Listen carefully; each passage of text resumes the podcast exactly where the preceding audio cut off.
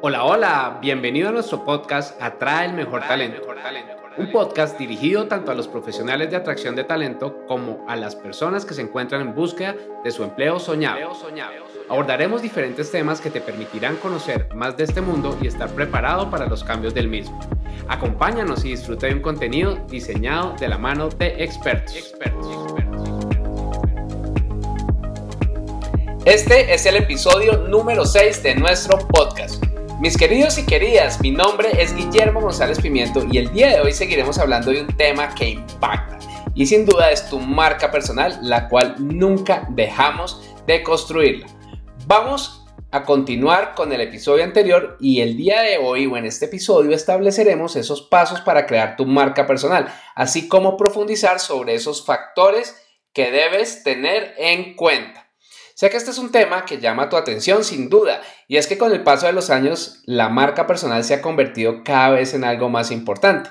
Es muy probable que en tu medio conozcas personas que a través de su marca personal atraen nuevos clientes, venden sus productos o servicios o sencillamente se posicionan tan bien que crean lazos de autoridad, confianza y credibilidad con su audiencia.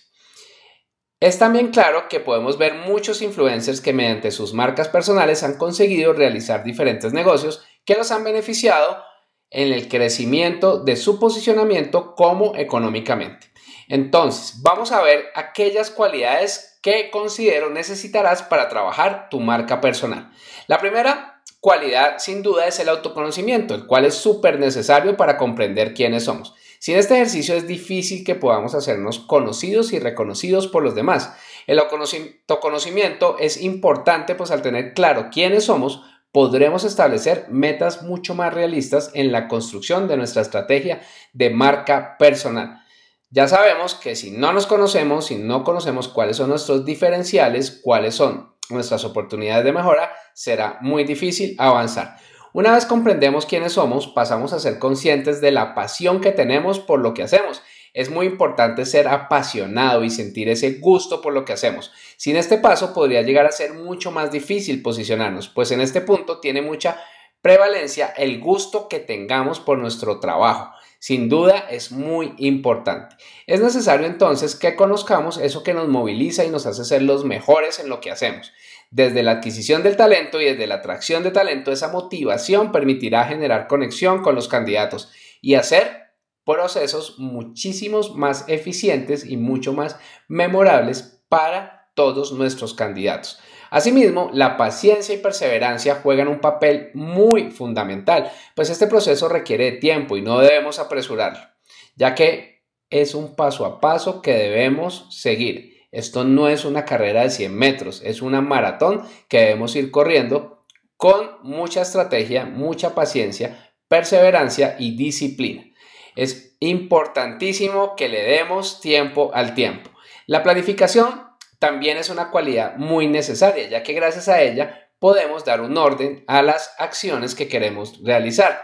Porque al principio puede que no parezca tan relevante, sin embargo, con el tiempo te irás dando cuenta de la importancia que es llevar un paso a paso muy bien estructurado de todas las actividades que tenemos que recorrer. Te invito a escuchar dos episodios anteriores de entrevistas con María Gil, experta en productividad, quien nos habló de planificación, generación de objetivos y productividad. Ten muy en cuenta que no ponerle atención a la planificación puede traer consecuencias difíciles de solucionar, pues si no lo hacemos desde el principio, posteriormente puede ser mucho más difícil organizarnos. Entonces empecemos con una buena planificación. Y también por último, debes empezar a fortalecer y desarrollar tus habilidades de comunicación. Parece que esto pueda dificultarse, pero te vas a dar cuenta que poco a poco podrá ser más fácil para ti. Es cuestión de práctica y mucha, pero mucha actitud. Estas habilidades deben ser tanto escritas como orales y debes establecer cómo quieres hablarle a tu público. Justamente el día de hoy estaba reunido con una alumna y le conté que YouTube me mostró en un recordatorio mi primer webinar, que fue hace más de tres años y medio. Cuando yo lo vi, dije, wow, qué mal. Tenía muchísimas oportunidades de mejora. pero iba en el proceso de mejorar esas habilidades de comunicación y aún sigo en él, todavía sé que me falta muchísimo, pero la idea es empezar y cada vez irse retando a mejorar en estas habilidades. No lo olvides, son muy, muy importantes estas habilidades de comunicación. Con esto ya puedes empezar a identificar qué tienes, en qué debes empezar a trabajar y lo que tienes como oportunidad de mejora y deberías empezar a aprender. Recuerda, es un proceso, como te lo mencionaba, que toma tiempo. No podemos esperar resultados de la noche a la mañana. Debemos trabajar con mucha disciplina, con mucho foco y sin duda así empezarás a lograrlo. Algo que es muy importante y debes tener en cuenta y debes interiorizar es que debemos creernos eso que queremos ser. Probablemente no seas una persona con mucha paciencia, pero empieza a creer que lo eres y poco a poco lo conseguirás. Es interesantísimo este ejercicio de visualización y de creernos lo que queremos ser, porque nos ayuda a avanzar muchísimo. ¿Cuál es el paso en la creación de mi marca personal? Esto es importante también tenerlo en cuenta y vamos a ver una estructura muy sencilla para empezar a trabajarla y seguir complementando todo lo que ya tienes. Lo primero es define tu estrategia, qué quieres lograr y cómo lo vas a hacer. Para esto debes tener en cuenta varios elementos. Primero, objetivo. Recuerda, tuvimos un podcast completo de definición de objetivos con la experta María Gil. Te invito a escuchar el episodio porque es muy importante definir ese propósito, yo que espero lograr, que quiero que suceda. Hay que definir también ese candidato ideal, esa audiencia. Debemos saber quién es ese público objetivo, y describirlo a la mayor profundidad, incluyendo cuáles son sus intereses, qué lo motiva, qué no lo motiva, porque con este conocimiento te va a ser muchísimo más fácil posicionarte y generar cercanía y empatía con estas personas a las cuales le quieres llegar. También es importante tener muy clara tu misión y es algo en donde tú puedes listar esas características que te hacen único, única y el por qué tú estás en esta vida, ese propósito que te hace diferente a los demás. Asimismo, te puedes inspirar, es ver qué puedo hacer yo de lo que encuentre que están haciendo otros. Pero es muy importante que te inspires, no que copies. Y busca personajes en otras categorías que estén generando un contenido y que estén posicionando su marca personal que sea algo memorable e inspirador para ti y por allí puedes inspirarte, como te mencionaba, para ir llevando tu marca personal hacia un lugar que tú quieras. Recuerda, la autenticidad es súper importante. Si nosotros nos libreteamos y nosotros no somos auténticos y no nos diferenciamos de los demás, sino que queremos copiar, va a ser muy difícil ese posicionamiento. También debemos definir qué va a representarme Debemos desarrollar esa marca personal, colores, conceptos, logo, elementos, etcétera, porque necesitamos que algo nos represente, que cuando vean a esta persona que eres tú, te reconozcan y te diferencien de otras marcas personales.